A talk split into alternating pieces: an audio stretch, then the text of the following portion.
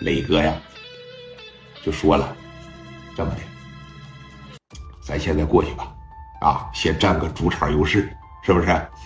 磊哥当时这边一站起来，后边五六十号兄弟，将近七十号，于飞也在这块，于飞都激动完了，知道吧？这小子贼爱打仗，这小子也是挺仗义，就乐意跟磊哥在一块玩。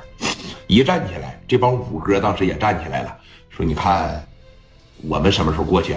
说咱一块去吧，行不行？去了以后你们也观察观察地形啥的。我们打的时候你就找地方躲起来。那个哥们儿，我再次重申一遍啊，如果要是，如果我说如果，当然说这种情况应该不会出现。如果我要真打不过他的情况下，及时的出来护住咱们的周全，及时的把你们的工作证亮出来，把你们这绿袜子什么的让他看一看就可以了啊。行。这一点你放心吧，兄弟啊，这也算是说，你看刘总支队派给我们的任务，我们呢也肯定会坚决完成任务啊。说那走吧，在一块儿吧。磊哥当时跟着这帮人就出发了，算上五哥，一共八十来号人啊，人并不多，人家比你多足足三倍有余啊。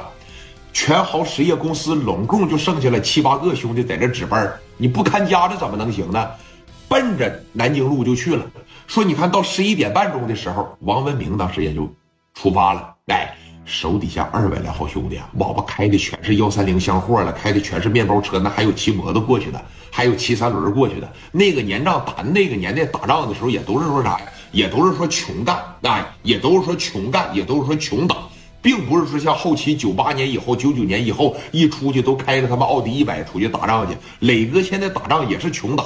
是不是好一好是幺三零箱货，再就是面包车啥的，那后头有的兄弟也是骑摩托去，哎，配置啥的也不行。你等到九四年、九五年以后，就一码全是奥迪一百了啊！磊哥当时就先来到这个公园了，这个地方老大了，他有个小后腰，哎，这个后腰吧，地下除了一些石头，后边就是果树，他啥也没有，你就大晚上在这噼里啪啦你就干吧，哎，磊哥他们先到的，到了说能有五六分钟的时间。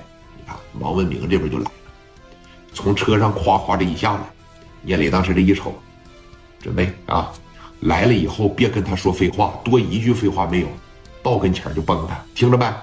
放心吧，啊，放心吧。聂磊这个人打仗啊，他就贼不乐意给你瞎逼逼，他就贼不乐意跟你说咱聊一聊啊什么的啊，今天中午吃的啥呀？带多少人来啊？敢崩的有多少？拿多少把枪？从来没有。只要一到跟前他一张嘴，立马给我崩他。一说完这话，四大金刚基本上啊，人手怀里边揣着一把暴力大五连，兜里边扔着十多发子弹，后边别的全是大开山。咔这一上，哎，在这夹着，这掏出来，砰的一枪，我就能搂响他。四大金刚往前这一上吧，哎，磊哥站他妈正中间，后边你说跟着于飞，于飞手里边也拿着小五连。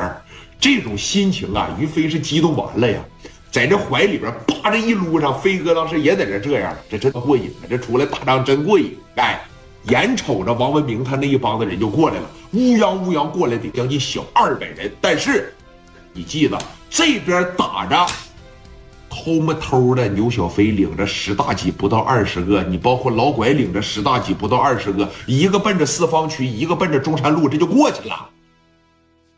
磊哥家里边那帮子兄弟当时还说呢，也不知道磊哥这一战能怎么样。真要是给这帮穿帮要是给他打消停他，那磊哥这回在市里边又得扬名立万啊，咱兄弟们的日子就又好过了那！紧接着人就到跟前儿。